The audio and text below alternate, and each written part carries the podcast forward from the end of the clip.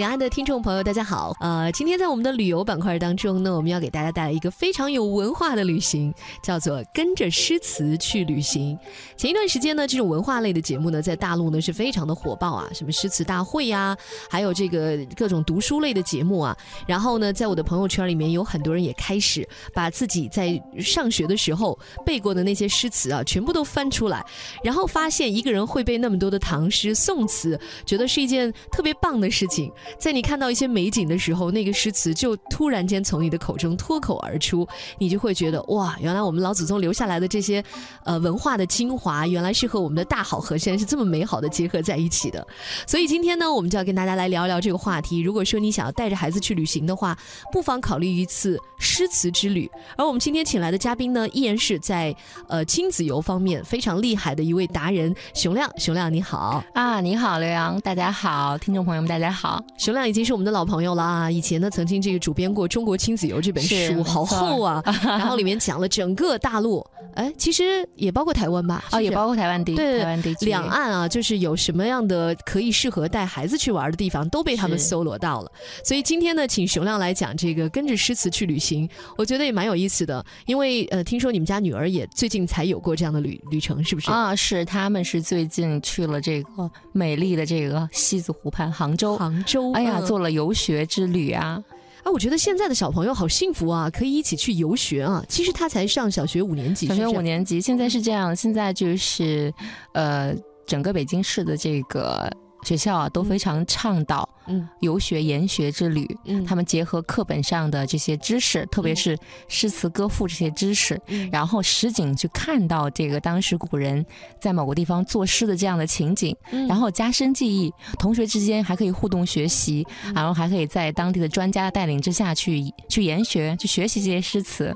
我觉得是非常好的一件事情。嗯，对你，你看看小孩子，他如果只是在那背那些古诗，很枯燥的，很枯燥。有时候一些文言文嘛，他又不是很能理解。对对，虽然你给他解释，但是他可能还是会觉得，他就是一些字组合在一起，然后他只不过是硬把它背下来。是这样的，比如说我闺女也问过，说“欲把西湖比西子”是什么意思？嗯，然后当时我也懵了，我说那个哦。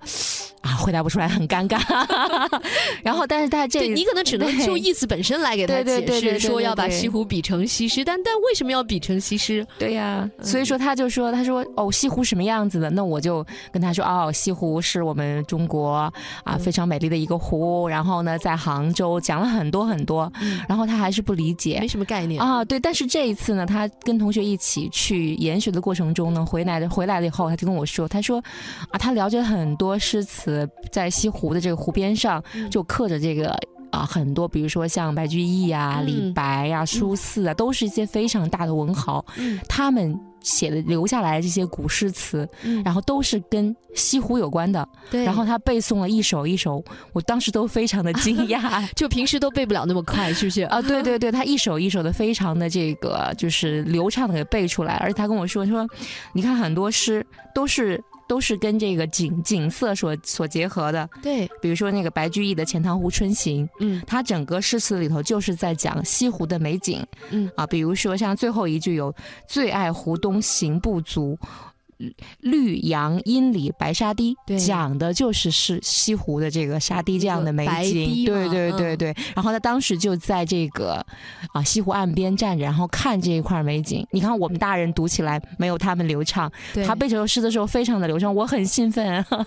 对，其实如果想要选这样一个诗词之旅的话，杭州真的是一个非常好的地方，而且杭州本身它是浙江的省会，它也非常发达，现在高铁、呃机场各方面的通行都很便利，都很。四通八达的。然后呢，你到杭州之后就会发现，有那么多的文人都曾经在这里生活，或者在这里当过官儿。而且呃，后来它也是好多朝的古都吧？七朝古都啊，七朝我都不记得了。总之好像就从南宋开始吧，没错。就啊，还不是从南宋开始，最早应该你看像苏杭那一带，要要到春秋时期是吧？对，吴越国的时期都是在那儿，对，历史非常悠久。然后呢，有很多人都在这里留下诗，而且都是跟那个景色有关。你看像呃什么欲把。西湖比西子，是不是？对，然后那个山外青山楼外楼，西湖歌舞几时休？对，这些诗词都是这个关于西湖的，真是有意思。前两天我也曾经带我们家的小朋友啊去过一趟杭州，也是虽然他才五岁当时，然后呢，他看着这个湖景，你站在那个湖边呢，下着雨。你就知道什么叫山外青山楼外楼了，江南美景的那种情情绪一下就上来了，是吧？对，完全不用你去给他解释说这是什么意思，站在那里那个景色就出来，就能够理解这个古诗讲的是什么了，就对应上了。对，然后其实，在杭州有很多这样的地方，对不对？是，它是整个包括像西湖，我们可以在周边游览个差不多一。一天左右，比如说像西溪，嗯啊，西溪湿地，对对，西溪湿地也是非常好的体验江南的这个情怀的一个地方。嗯，还有就是杭州的美食，一定要去吃西湖 醋鱼啊，这个是一定，我强烈推荐。我闺女当时她就去吃了这个西湖醋鱼，嗯，她就说哦，西湖里的有鱼，然后呢蘸着醋。来吃，实际上这道菜不是这样子的。嗯，啊，他实际上吃完以后，他跟我说：“哦，妈妈，这个我们中国人都很聪明，把一些这个饮食也能起的这么美的名字。”对。然后慢慢就开始开，他现在这个年龄正好是就知识面开始不断的想扩增的一块儿。嗯。所以说，他通过了这个各种西湖周边的旅行，他也学会了很多就是咱们中国人的文化。他回来也也能够。拽文嚼字，对，尤其在西湖，呃，我觉得杭州呢，你可能一个星期差不多吧，这个行程如果排得满一点的话，我觉得就是一个星期；如果要深度的话，我估计还可以再长，还可以再长一点啊。对，其实，在杭州就有很多可玩。首先，西湖肯定是必游的嘛，嗯，你西湖周边它都是分，呃。北山县、南山县，南山线两边就是围绕着整个呃西湖这一圈儿全是古迹。你还可以带着孩子沿着这个西湖啊，可以徒步，还可以骑自骑行，对，都是比较的安全的，很适合亲子旅行。而且我记得当时在杭州还有一个岳王庙嘛，嗯嗯嗯，然后你可以在那边讲一下岳飞的故事。哎，对，这个一点是非常有好创意的。对，然后刚好那天是下着雨，我们带着孩子在那个岳王庙，然后他就会问为什么有几个人像一直跪在这里，啊，他会很感兴趣吧。你就给他讲，但那一天说实话，我都有点受震撼，就是。哎呀，这人一辈子要怎么样活着？然后怎么会就有些人都这都多少年了，上千年还跪在这里被大家吐吐沫或者是骂？然后我觉得这个人真的是不能做什么亏心的事情。实际上也是比较有教育意义的，在这叫实情景型教育哈。你说你要跟他在对着课本讲，可能真的没有大义什么对对，他可能就会睡着了。但是如果在这种环境之下，他就会其实肃然起敬啊。就是我们祖先为什么要把这样的。就忠义之士展现在这里，让他们去学习。我觉得这个对孩子来讲就是一个非常快、非常好的一个互动。所以说，我觉得，呃，从中国文化里头传递出来的这种。呃，旅行文化是我们这些做家长的，特别是现在稍微孩子大一点的家长，我觉得可以跟着孩子一起去学习。对，不仅是孩子的学习，也是我们的一个学习。其实我们在我们的教育中间，可能对于我们的父母那一辈，可能没有像我们这样对孩子有文化上那么高的要求。对，我觉得这个是这件就是跟着诗词去旅游，我觉得可以把它做成我们每年的一个。目的地旅游主题，哎啊，经常带着孩子去，比如说杭州啊，嗯，苏州呀，嗯，还有无呃无锡呀，还有就是乌镇这种江南地区，特别是啊诗词歌赋比较涌现的比较多的地方，对，去体验体，包括像安徽。嗯啊，都是这样非常好的地方，而且景色非常美。地方都可以。我记得咱们以前不是讲过那个敦煌吗？敦煌也可以带他去塞外，因为那会儿有很多的边塞诗。对对对，我当时就带我们家小朋友，也是很小的时候，他那个诗自己就记会了，根本不用你费劲。比如说，就是那个“秦时明月汉时关”，对，“万里长征人未还”，你给他去讲一讲那些以前的大将军的故事，他就看到那个就是那个古城啊、大漠呀，我知道将军就在这个地方，确实非常的厉害，好酷。回来非要让我给他买一套弓箭，是吗？对，这样就是寓教于乐哈。是是是，除了杭州之外，我们刚才说到苏州，因为离得很近啊。实际上，他们坐高铁的话，一个多小时吧。呃，差不多就就能到，两个两个小时左右，一两个小时。对对对，就是你可以，比如说，如果你的行程够长，杭州玩完了之后再去苏州。对，上有天堂嘛，下有苏杭，都得一起去了。嗯，苏州的话，最重要的一首诗。呃，我们第一次去苏州的时候，我闺女还对这个诗词概念没有印象，当时我就强给她灌了一首诗，叫《寒山寺》，因为我们在寒山寺里头跨年，嗯，听那个就是新年的钟声。啊，你真的很会玩啊，因为特别有代表性，每年十二月三十一号哈，对对对，那首诗就是“姑苏城外寒山寺”嘛，夜半钟声到客船，嗯，然后他就说。哎这是什么意思？当时我就跟他强灌哈，然后呢，他在学校学到这本诗这首诗之后呢，他就去给他们同学讲了这首诗词，说当时我们为什么说在姑苏城是哪里？嗯啊，是苏州城。对，寒山寺是在哪里？嗯，然后包括就是夜半钟声到客船，他这个诗词的整个这个情境，他就讲，他就跟他们同学老师讲了一遍。嗯，老师当时跟我说的时候就非常惊讶，说。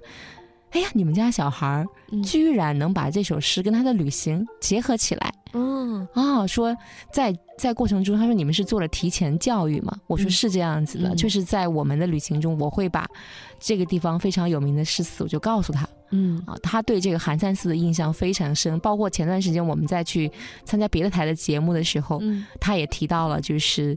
这个对于寒山寺，嗯，这首诗词，当时他念的非常快，这首诗他一下就念出来了，嗯，然后当时在座的这些主持人都惊讶了，小朋友你很，你真是一个小学霸呀，然后我女儿一下自信心就起来了，然后讲了很多他们当时的旅行的故事，确实在苏州旅行呢，确实你要包括它的园林，就是我们中国最大的四大园林之一，也是世界文化遗产的拙政园。嗯，都有非常多的一些诗词，但是呢，在这种，呃，廊前，在这种这个就是建着舒适的建筑之中呢，然后去一边走一边念这些古诗词，看到这些景色呢，能够更好的对应上，嗯啊，对这个就是园，其实园林都差不太多嘛，孩子在园林里头，他就会感觉会。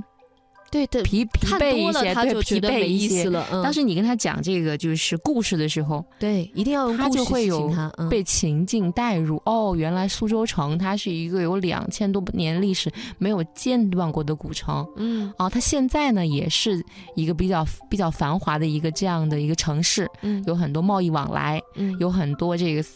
呃，文人雅士在这里建园林、修园林，在园林里了记录了很多关于家的文化，还有建筑等等相关的一些文化，所以把这些文化融聚在这个城市里啊。然后他就哦有兴趣了，给他以讲故事。其实诗词更多的是故事，嗯，他每一段诗词的背后都是一个故事，对，就要融入一些故事。比如说像这个寒山寺也是这样子的。他说为什么这首寒山寺这么有名？嗯。啊，为什么这个，这个这个诗词为什么这么这个就能够打动人？是讲的一种心境嘛？当时在这个寒山寺外的这个情境，对，这样讲的是这个诗人的故事。我们把诗人，这个诗人叫张继嘛，他的生平，他的生平又给他讲了一遍，他是怎么不如意的，他是怎么 有情怀的哦，他就觉得哦，这个就融合进去了。对，然后呢，慢慢的学习，其实学习真的是一种慢慢融合的，不是快速的。对，就润物细无声，你不知道是怎么样去滋润到他心灵里的。对对对，像在出苏州旅行，一个是园林啊，它其实园林你转起来的话，就是非常的。非常的就是非常的没有那么多意思，但是呢，以小朋友来说，对，但是你可以，我觉得可以去就是划划船。小孩最喜欢玩的就是清水，对，它是一个水上威尼斯自称的一个城市嘛，对，坐那种乌篷船嘛，对对对。其实还可以，我觉得四大园林当中，你也可以选择，比如说像狮子林，就可能会更适合小朋友，嗯，因为。它里面假山多，对，很多可以爬假山，对，各种像像玩迷宫一样，你们可以玩一点什么探宝游戏啊，它还可以注意安全啊，它还还有很多这种形状，比如说你。这个这个石头像什么？你可以让他去找，呃，像狮子的，像猴子的呀，像松鼠的呀，各种各样的，对各种各样的自然的这种石头，他们也是能够激发，特别是小男孩的那种那种探索欲，对对对，探索欲望。对，好，这是我们跟大家说了，上有天堂，下有苏杭，这样一次江南水乡之旅啊，也可以跟着诗词去旅行。那么除了苏杭之外呢，其实还有一些地方呢，也是有著名的诗篇可以带我们去旅行的。我们稍微休息一下，一会儿接着聊。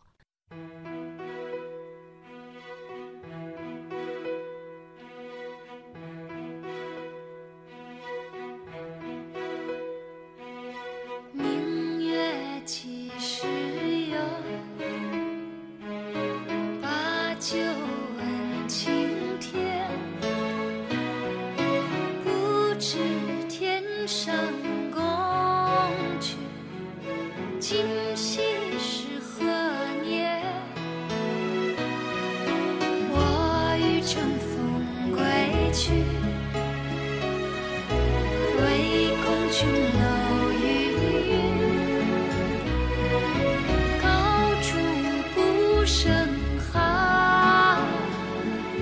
情